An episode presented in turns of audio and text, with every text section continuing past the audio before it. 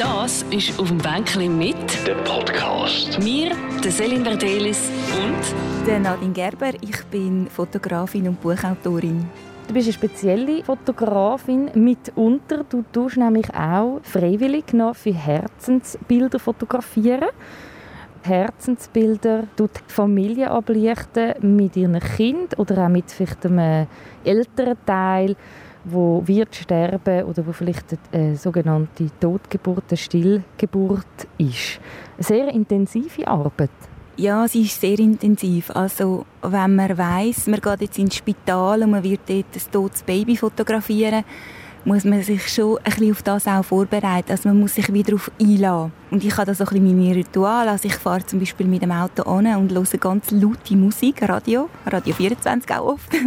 Also wirklich so ein bisschen positive Musik extra, dass ich gar nicht in so einen negativen Mood hineinkomme.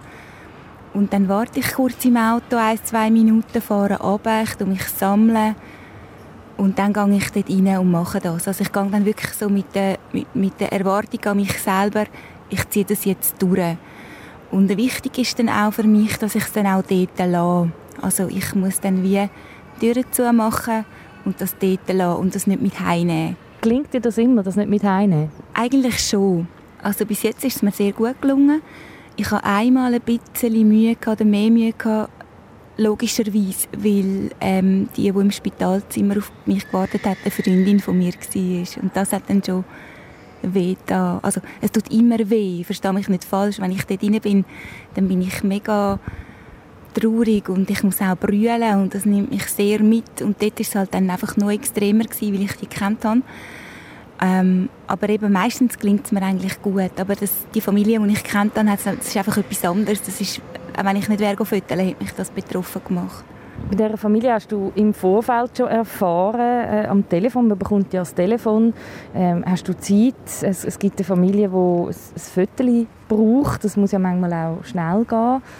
Ähm, bei dieser Familie hast du das schon im Vorfeld erfahren, weil das ist eine Freundin von mir und trotzdem hast du dich dann entschieden, das zu machen. Genau, also ich habe sie anhand vom Aufruf, den sie gemacht haben, erkannt. Also einfach so die Parameter, die, ich hatte, als Information, ich hatte keinen Namen, hatte, habe ich darauf schließen, dass das sie muss sein. Und ich habe dann ähm, gesagt, sie können entscheiden. Also wenn sie möchten, dass ich komme, dann komme ich. Aber wenn sie jemand anders möchten, dann sollen sie das ehrlich sagen. Und das ist auch okay. Und sie haben dann aber gesagt, nein, sie wollen, dass ich komme. Wieso hast du dich für die ehrenamtliche Arbeit als sogenannter Fotoengel, all die Fotografinnen und Fotografen, die für herzensbilder.ch die Fotos machen, heissen Fotoengel. Wieso hast du dich für diese ehrenamtliche Arbeit entschieden? Ich finde es einfach eine grossartige Arbeit. Also alles, was die Menschen da leisten, die fotografieren, die schminken, die frisieren, die immer in die Situationen hineingehen und äh, die nicht einfach so wegstecken. Ich habe gewusst, ich kann gut fotografieren und ich kann einfach lieber mein Know-how und meine Zeit jemandem geben, als dass ich zum Beispiel Geld irgendwo einzahle und ich weiß dann nicht, wo das angeht und was mit dem passiert. Und so weiß ich ganz genau, für wer das meine Hilfe ist und wer das die überkommt und was die überkommt. Und das ist mir irgendwie schon noch viel wert. Also ein Bild, das hilft der Familie zum Verarbeiten. Was merkst du sonst noch, hat so ein Bild für einen Wert damit? Es ist einfach eine Erinnerung. Zum Verarbeiten auch. Aber das Bild ist immer noch da, wenn es auch verarbeitet ist und das Leben weitergeht, oder? Und ähm, gerade bei Totgeburten, das Kind hat niemand gesehen, außer die Eltern und, und, und ja, das Personal vom Spital und eben der Fotoengel. Wo, wo, wo, das ist ein normales Baby, 50 cm, 3,5 Kilo, aber es ist wie irgendwie, es existiert nicht. Und durch diese Bilder existiert es eben halt weiter. Hast du gemerkt, dass Stillgeburten oft auch noch ein, so ein Tabuthema sind? Ja, ich denke es schon. Auch Fehlgeburten, habe ich das Gefühl, wird jetzt irgendwie immer mehr darüber geredet. Und Stillgeburten ist halt etwas, wo man wie nicht so unter den Tisch wischen kann, weil der Bauch ist ja da. Oder? Und dann ist der Bauch weg, aber es ist kein Kind da und man kann es irgendwie ja gar nicht verbergen. Also man muss es ja wie sagen. Aber ich glaube, dass viele ähm, sich auch nicht so richtig getrauen, auf die Familie zuzugehen oder nicht so richtig wissen, wie sie sollen unterstützen sollen. Das weiß ich auch nicht immer, oder? Ich habe das ja auch noch nie erlebt. Und ja, ich würde mir schon wünschen, dass es so ein weniger ein Tabu ist, dass einfach Also vielleicht in der Öffentlichkeit okay, aber halt einfach im engeren Umfeld die Familie halt mehr Unterstützung bekommen und man auch darüber redet und das nicht so unter den Tisch wischt, weil man halt überfordert ist. Du triffst die Familie an in einem Zustand, wo, wo ich mir vorstellen kann, dass sie mich irgendwie schockiert auch, so ein bisschen wie sind, voller Trauer. Wie ist das? Es ist genau so, wie du das sagst. Also es ist immer so eine Gratwanderung, oder? Man möchte gerne ein möglichst schönes Bild machen. Das heißt, man muss relativ gleich dort hingehen, damit das Baby halt einfach noch möglichst schön aussieht.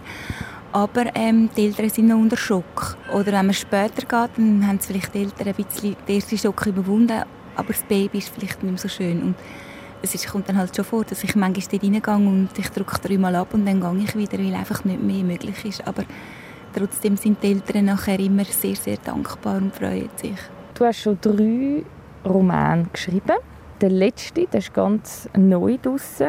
Ähm, der heißt Unvergessen, ein Bild für die Ewigkeit. Und ein Bild für die Ewigkeit spricht schon ein bisschen an. Die Protagonistin Emma ist auch ein Fotoengel.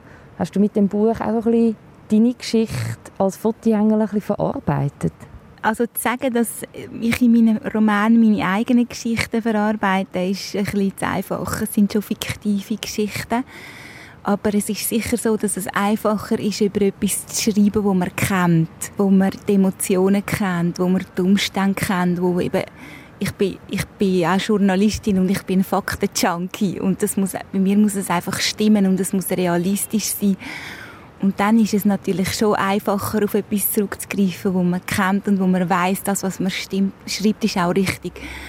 Und so ist es auch bei der Emma. Also ich finde es einfach ein wahnsinniges, schönes und emotionales Thema und eine schöne Arbeit, wo eben viel gar nicht kennen und auch viele, die jetzt das Buch gelesen haben, haben sich auch bei mir bedankt, dass ich sie quasi auf das Thema aufmerksam gemacht haben mit dieser Geschichte, oder?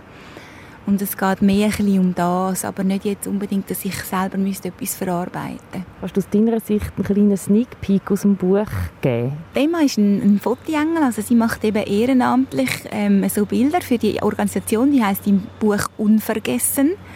Das «Unvergessen», das zieht sich ein bisschen durch, durch alles sie hat aus der Vergangenheit ähm, ein Päckchen, das sie trägt.